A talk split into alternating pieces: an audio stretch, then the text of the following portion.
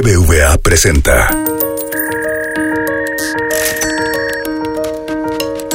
Peras y manzanas con Valeria Moy. Transacción exitosa.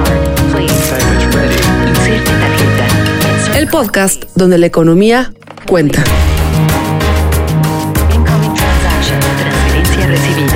Hola, hola, bienvenidos a este nuevo episodio de Peras y Manzanas. Transferencia lista. La verdad es que en días recientes hemos estado discutiendo un tema que parece, a la hora que escucho eh, diferentes voces y leo diferentes artículos, eh, que estamos hablando diferentes idiomas y está relacionado con el tema de las pensiones. Y entonces de repente oímos de, bueno, es que la ley del 73, no, pero la ley del 97, no, pero entonces las afores, pero si tú tienes tus afores, entonces no te tocan los salarios mínimos, no, no, no, sí te tocan, pero son salarios mínimos o son UMAS, híjole, quién sabe si son UMAS o son salarios mínimos, y entonces, bueno, pero ¿qué son las UMAS? Y esto se vuelve como una conversación entre dos personas que hablan idiomas completamente diferentes. Para tratar de entender este tema, tratar, espero que lo logremos porque sé que es un tema complejo y enredado. Para tratar eh, de entender este tema, hoy me acompaña Jorge López, quien es actuario y socio fundador de la consultora especializada en pensiones Vitalis. Ya saben, ahí esto no es anuncio, pero sí es anuncio. Y tiene además un amplio conocimiento del tema. Y yo confío en que Jorge nos pueda explicar con peras y manzanas qué es este desastre. Entonces, Jorge, bienvenido antes que nada. Gracias, Valeria. Quiero empezar por lo más sencillo. ¿Quién cotiza para qué sistema? Pero de verdad háblame así muy sencillo porque sí, este enredo se ha vuelto ya como un, un diálogo que de la Torre de Babel. Entonces sí necesitamos aclararlo. Mira, con peras y manzanas, muy sencillo. Si tú cotizaste antes de 1997 en el verano, tú puedes tener derecho a los beneficios que daban la ley del IMSS del 73. A ver, punto. Ahí, si yo cotice es si me registré en el IMSS, porque eso de cotizar ya es sofisticado. Si yo me registré en el IMSS antes de verano de 1997, me aplica la ley de 1973. El gobierno da la opción a que tú elijas si quieres utilizar la ley del 73 o la ley del 97. Es elección de la persona. Ok, entonces, para entender qué tendríamos que saber para tomar esa decisión o hacer esa elección, necesito saber qué me da la ley del 73 y luego qué me da la ley del 97. Entonces, empecemos por tiempo con la ley del 73. ¿Qué me da la ley? o sea, para aquellos que tienen o tenemos esa opción, ¿qué beneficios me otorga la ley del 73? La ley del 73 tiene primero un requisito de jubilación de 500 semanas de cotización. La ley del 73 tiene una edad de retiro, edad 65, pero cesantía en edad avanzada, edad 60, castigando 5% por año cada año anticipado. No, no, no, a ver, Jorge. Si tú te vas Calma, a jubilar calma, ya a me edad confundiste, espérate. 500 semanas de cotización, 10 años. 10 años. Y luego me puedo jubilar a los 65 años. Ok, ahora, lo de cesantía, ahí ya me perdiste, regresa. Si te quieres ir antes de edad 65, la ley te lo permite por cesantía en edad avanzada y tú dices, me quiero ir a los 60. Perfecto. Por cada año que te anticipes de edad 65, te resto el 5% de pensión. Ah, perfecto. Entonces, si en lugar de decidir jubilarme a los 65, decido jubilarme a los 61, entonces no me dan la pensión entera, me quitan el 5%. Te quitan el 20 porque dijiste a edad 61. Y uno. entonces te, te quito cuatro veces el 5%, que es el Ah, 20%. Ok, ok, ya entendí. Bueno, ahora, ya, me jubilo, ya coticé 500 semanas, 65 años, ¿qué me toca? El beneficio es una fórmula un poco más compleja, pero hay de dos grandes componentes. Una cuantía básica, que depende de todas las semanas de cotización y el salario por debajo de 10 salarios mínimos, y una cuantía adicional que depende de más de 10 años y de más de 10 salarios. La suma de estos dos, en teoría, no podría rebasar los 10 salarios mínimos. Es lo que dice la ley. Pero a ver, estas dos cantidades, vuélvemelas a decir. ¿Cuál es la primera cantidad? La cuantía básica es una fórmula matemática que multiplica tu número de Seman- años cotizados Ajá. con el sueldo que tenías a la edad de jubilación, con un promedio de 250 semanas, que son 5 años. Entonces, si te subieron el sueldo en los últimos 5 años el 5%, entonces tendremos que sacar el promedio de ese 5%, cada 25, entonces da 12 y medio. Entonces, eso es como una primera cuantía, como tú le llamas, un monto que se determina de acuerdo a una fórmula. Y luego la segunda cuantía, ¿qué es? Para aquellos que tienen antigüedades por encima de 10 años Ajá. y para aquellos o sea, que los tienen que cotizaron sueldos, más de las Exacto. 500 semanas. Y para aquellos que tienen sueldos arriba de 10 salarios mínimos, hay una cuantía adicional que digamos que copetea tu pensión porque eres de los que más gana o eres de los que más antigüedad Entonces tiene. tienes dos componentes, la cuantía básica, que es la que todo mundo recibiría dado si cumple estas condiciones de cotizar 500 semanas y jubilarse a los 65, más la cuantía 2 que mencionas si trabajaste más y con un mejor salario. Así ¿Sí? es. Ahora, dime. Ahí es importante. Si tienes un salario, dos salarios o tres salarios, vas a tener un nivel de reemplazo. Déjame decir, si tú ganabas 100 el último mes que trabajaste, esta formulita, y si tú ganas hasta cinco salarios mínimos, te vas a jubilar más o menos entre el 60 y el 80% de tu último sueldo. Ok, eso es muy importante, eso es súper importante decir. Entonces, ¿de dónde ha salido todo este debate de los 10 salarios mínimos? Si a mí lo que me importa, o sea, tú me estás diciendo, ya cotizas tus semanas, te jubilas y vas a tener alrededor del 60-70% de tu último salario. Y entonces, ¿qué onda con los salarios mínimos? O sea, Para ¿por qué son relevantes? bajos. Ah, Si tú eres una persona que cotizas con más de 10 salarios mínimos, pues tu nivel de reemplazo a lo mejor es del 40%. ya. En la fórmula anterior. Es decir, el promedio más o menos está en el 60-65% de tu último sueldo. Pero ahí tienes gente que cotiza hasta 25 salarios mínimos o gente que cotiza uno. Los de muy abajo, es decir, de, de salarios De bajos, pocos salarios mínimos. esos amigos tienen un nivel de reemplazo muy suficiente. Es decir, si tú ya ganabas, déjame decir, 10 pesos, pues te vas a jubilar con 6 o 7.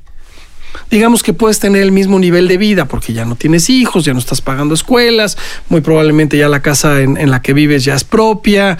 Es decir, ya tu nivel de vida te alcanza para vivir más o menos como vivías con el 60 o 70% del último sueldo. Ahora, si ya estás en los 20 salarios mínimos, tu nivel de reemplazo a lo mejor es del 40 o del 60%, pero bueno, ya es un monto mayor y es gente que podría tener otros vehículos de ahorro. Pero entonces explícame dónde aplica este tope de los 10 salarios mínimos. ¿Dónde está ese tope? en la cotización. Es decir, tú cotizas en tu salario y la cuantía básica la vamos a calcular hasta 10 salarios mínimos, más la cuantía Más adicional. el copeteo que le llamaste. Ok. Así es. Bueno. Ahora, bueno, hasta Y ahí hasta estamos. aquí- no, espérate. ¿Y cuánto tiempo me lo van a dar? Eternamente hasta, que mueras. me muera. Así es.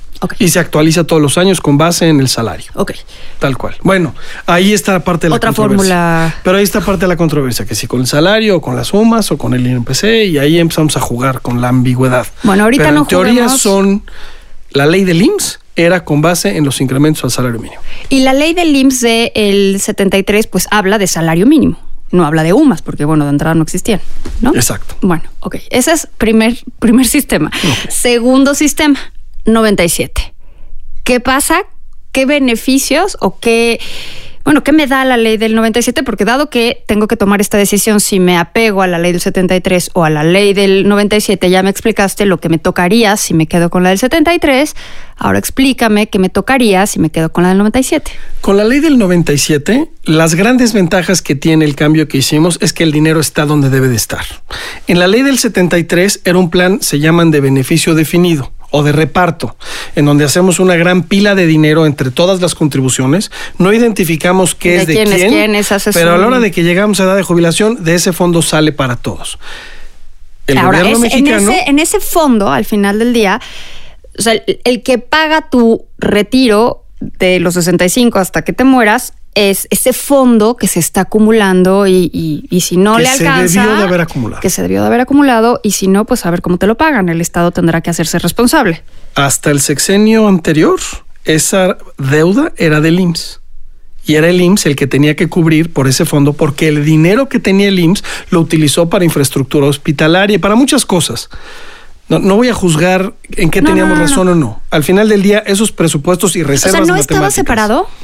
Mi Estaba pregunta separado. es, y me- o sea, le vamos dando contribuciones al IMSS, ¿no? Todos Así los que estamos Y además en están em- separadas, Es lo riesgos. que tenemos en un empleo formal, ¿no? Así es. Vamos ahí dando contribuciones.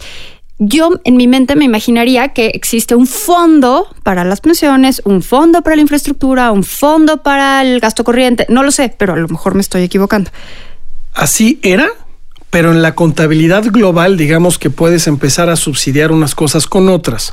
Y yo te diría... Entonces, préstame de aquí para cubrir el hueco que me Nada hace más falta acá. no hicimos las reglas de cómo regresarle al fondo pensionario lo que utilizamos para infraestructura hospitalaria, que es igual de importante que las pensiones. No, no, no, sin duda. Entonces, Entonces- es, pásame de este fondo de pensiones porque como la gente todavía no se va a jubilar. Falta mucho. Falta mucho. Entonces pásame aquí una lanita porque sí nos hace falta un hospital ahorita y entonces luego se la regresamos y luego quién sabe cuándo sea. Y luego, pues vinieron una serie de crisis financieras, vino unas, unas inflaciones altísimas, vinieron crisis de tasa de interés en donde no se lograron las hipótesis Regresar. actuariales para, para que el dinero estuviera. El chiste es que al final, pues no hay el dinero. Y no se lo puedes cobrar porque está en piedras en los hospitales y funcionando para dar salud. Pero al final del día, pues ese fondo colectivo, pues este, colectivamente no está. Pero Eso me está generando mucho estrés. Entonces, mejor explícame, antes de regresar al, al fondo colectivo que está pero no está, explícame los beneficios del 97. Y luego ¿El regreso, 97? ya que lo haya asimilado, regreso al fondo que, que no existe, pero sí existe. el gran beneficio para México es que el dinero sí está. Ese es el gran beneficio. Para la persona no hubo beneficio. Te voy a explicar por qué. En la ley del 73 tú te podías jubilar con 10 años de servicio, pues las 500 semanas. Sí. Aquí nos dijeron te vas a poder jubilar pero con 1250 semanas.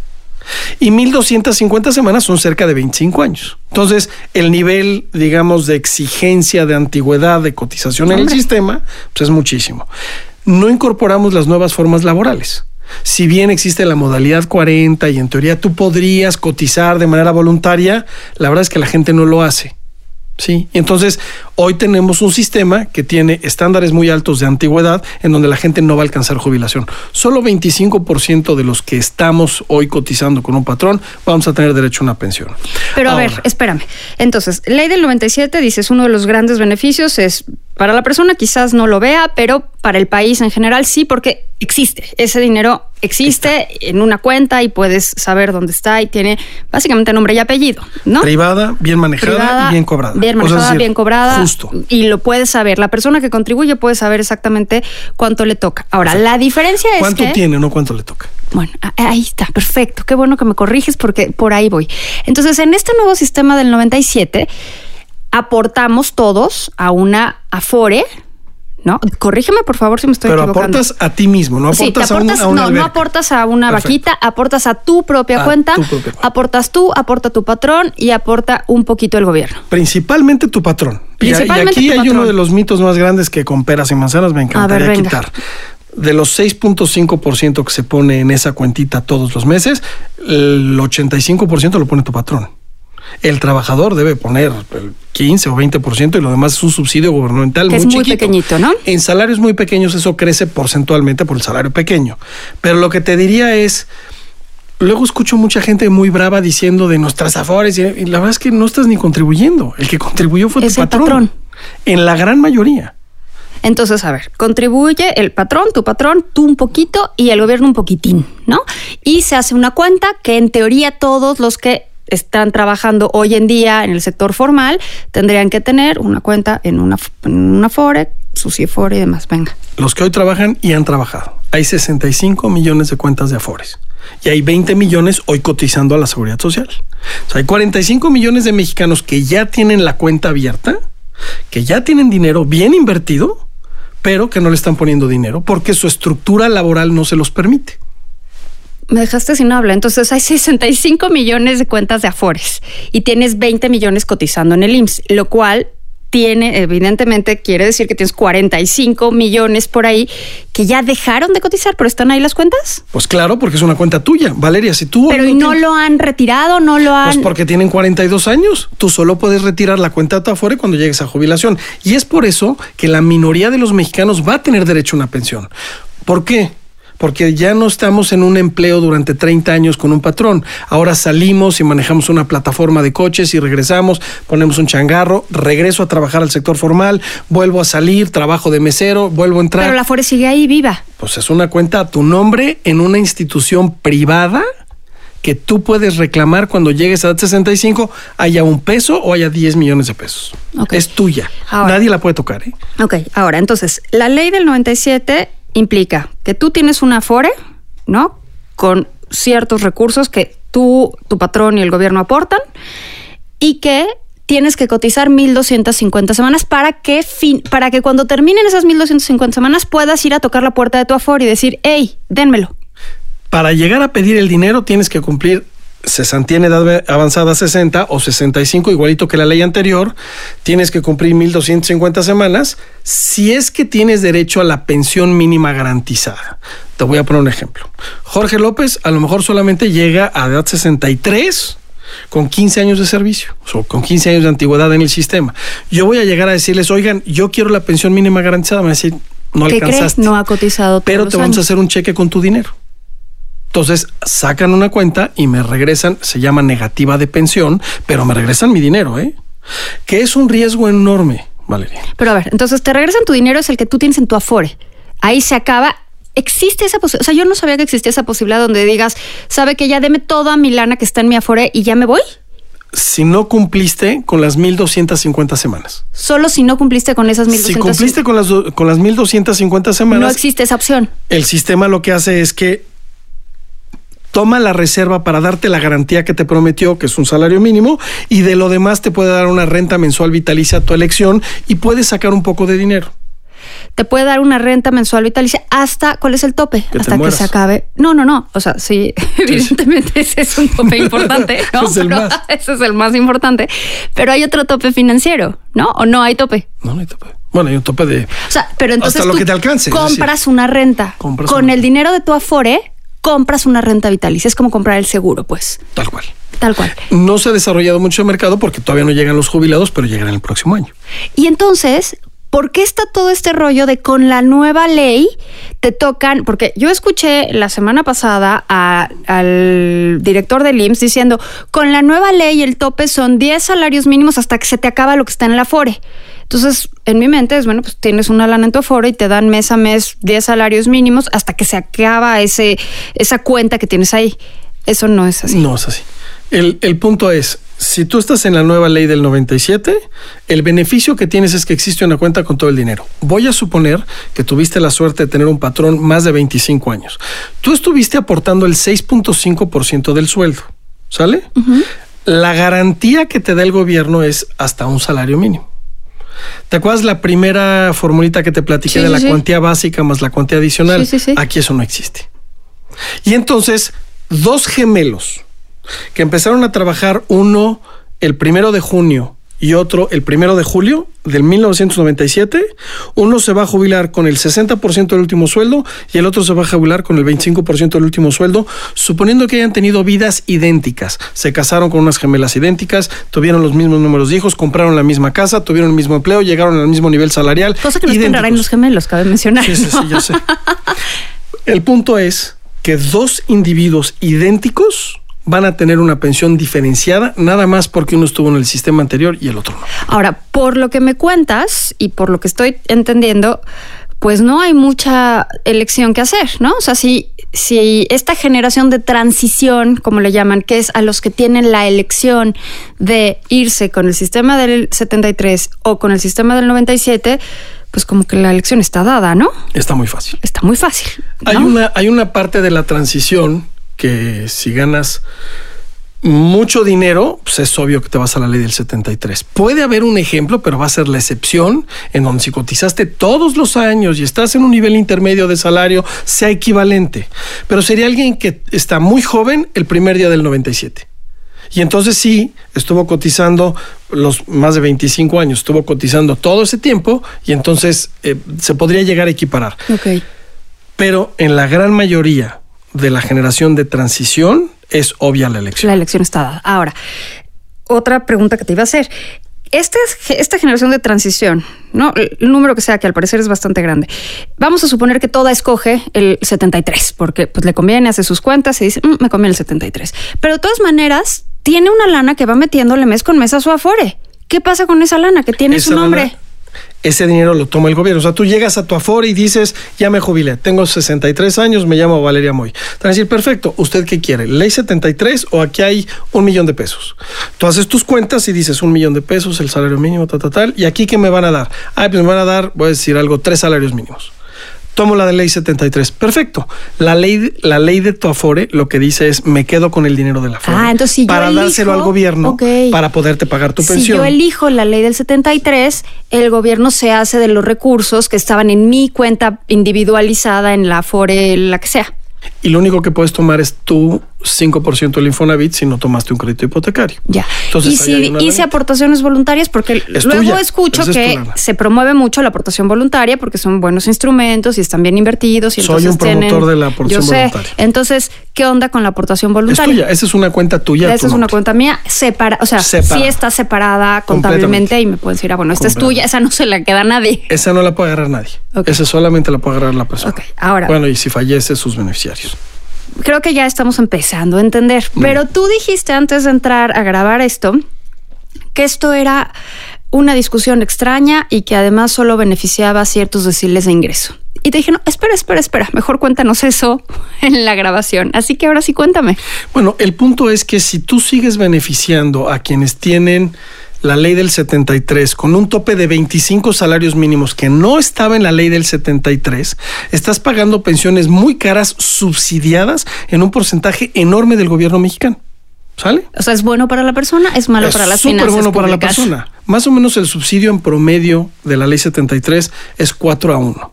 Es decir, por cada 4 pesos que tú tienes de pensión, 3 están subsidiados. Y lo demás sí sale de tus aportaciones. En el de las Afores no hay subsidio. Hay un pequeño subsidio para los de muy bajos ingresos para que lleguen al salario mínimo, pero realmente es muy pequeño. Entonces, pues ahí está el truco, ¿no? Entonces, resulta que en la ley del 73, a 25 salarios mínimos, estoy como gobierno federal subsidiando a los ricos. ¿Y a quién crees que le estoy quitando ese dinero? Pues a los que están pagando y no reciben ese subsidio. Entonces yo digo, ese es un impuesto regresivo. Hoy hay un artículo muy bueno y me da mucha pena no acordarme quién lo escribió. Me parece que es Sergio Sarmiento. Y habla de Robin Hood al revés. Literalmente. No me acuerdo si Sergio Pues sí, no, no importa, pero lo, lo checamos. Robin Hood al revés. ¿Por qué? Pues porque estás quitando a los pobres para darle a los ricos. Bueno, entonces ya, ya tocas este tema que es bien importante y de todas maneras seguimos hablando de la población que tiene un empleo formal. ¿Qué pasa? Hombre, el 52% de la población ocupada lo hace de forma informal y esa es la tasa de informalidad 2. La tasa de informalidad 1, que es más amplia, es 56.7. Entonces, cuando de 100 personas, 56 están en la informalidad, es decir, no están registrados con el IMSS, ¿de qué pensión hablamos en ese caso? Pues no hay pensión. A ver, Cero. el programa López. Y si no hay pensión, no hay jubilación. O sea, estás condenando la precarización a un montón de gente. Y así ha vivido el país. Y así ha Y vivido así el ha país. vivido muchos países, pero es un error. Y los cambios demográficos que lo platicamos en nuestro primer programa donde me invitaste, hablamos de esa causa y por qué. Déjame decirte qué creo. El presidente López Obrador hizo un programa de bienestar para adultos mayores en donde promete un ingreso mínimo, como lo hizo aquí en la Ciudad de México cuando fue jefe, de, gobierno. Yo creo que eso está muy bien. Sí. Lo celebro. Lo que no celebro, Valeria, es que no sepamos de dónde va a salir ese dinero dentro de cinco años. O dentro de siete o dentro de quince. Si a mí me dijeran, Jorge, te vamos a postular de presidente en el 2030, no, gracias. Porque estoy seguro que esa política pública va a generar un- un déficit fiscal inimaginable. Entonces, está muy bien que hagamos la dignidad del adulto mayor y le demos un ingreso mínimo para que sobreviva. Lo que no está bien es que no digamos ¿De dónde va a mediante qué mecanismo lo vamos a fondear, porque esto además crece de forma exponencial. Hoy más o menos 8 o 9% de la población está en esa edad, dentro de 30 años va a ser el 22. Es una locura. Entonces, ¿cómo creo que se debe de resolver estas cosas? Pues tiene que haber un- un- una mezcla justa en donde hay un par- una parte de seguridad social que se preocupa por la población vulnerable que llegue a edad de jubilación, con un ingreso mínimo, que esté bien fondeado y que el dinero esté bien invertido y que salga de un impuesto, cuota, mecanismo fiscal que ayude, más cuentas individuales bien manejadas con tu propio proveedor financiero, este, y donde tú puedas tener un, digamos, se llaman pilares, pero es el, segundo pilar. Y con base en eso, además, ahorres de forma voluntaria. Oye, gano un poquito más de dinero y puedo ahorrar voluntariamente, ponle. Pero tiene que haber una serie de pilares o de elementos estructurales que se combinan para poder solucionar este problema. Ahora, México ha procrastinado esta conversación 20 años. Sí, y suena que la seguiremos procrastinando hasta No, que la papa que no. caliente le toque a alguien más, ¿no? Yo te diría que este año, en mis 27 años de estar viendo esto, es la primera vez que veo eh, a los distintos actores del sector Involucrándose. y opinando y diciendo. Pues y me da mucho gusto porque de estoy de acuerdo. Esto ya es un tema bien complejo que si no lo, lo discutimos ya, pues es un tema social que además puede reventar de forma muy fea, no, es que va a reventar. No hay otra. El artículo que menciona se llama Primero los ricos. Y sí, está en Reforma, 7 de febrero, nada más para los que nos escuchan. Jorge, te agradezco mucho. ¿Quién lo escribió? Perdóname. Sí, Sarmiento. Ah, mira, qué- Sergio Sarmiento. Eh, muchas gracias. Ya gracias. entendí un poco más, ¿no? Creo que necesito una sesión. Luego tú me proponías hacer como una consultoría de mi caso y yo que he cotizado en el ISTE, en el IMSS, he estado fuera del, del o sea, he estado por honorarios, he estado por todos lados. Pues, supongo que hay mucha gente que está en las mismas situaciones, que entras y sales del sistema muchas veces y que necesitas poner esto en orden, porque al final del día eh, tenemos que ir armando nuestra jubilación y nuestra pensión, porque si no, ¿quién nos va a mantener? Entonces, Jorge, gracias, te lo agradezco mucho. Y me quedo con una frase que no dijiste hoy, pero que sí dijiste en las otras ocasiones en las que nos has acompañado, que es, hay que ponerse a ahorrar, pero ya. Entonces, con eso te dejo ir. Muchísimas gracias, Jorge. ti Hasta la próxima. BBVA presentó.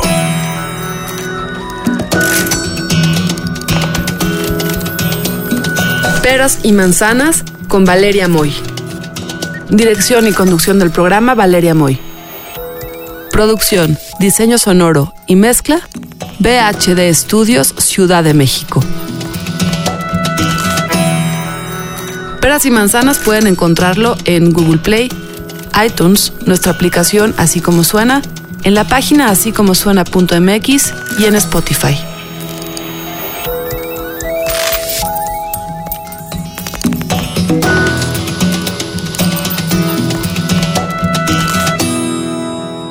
Gustó Peras y Manzanas?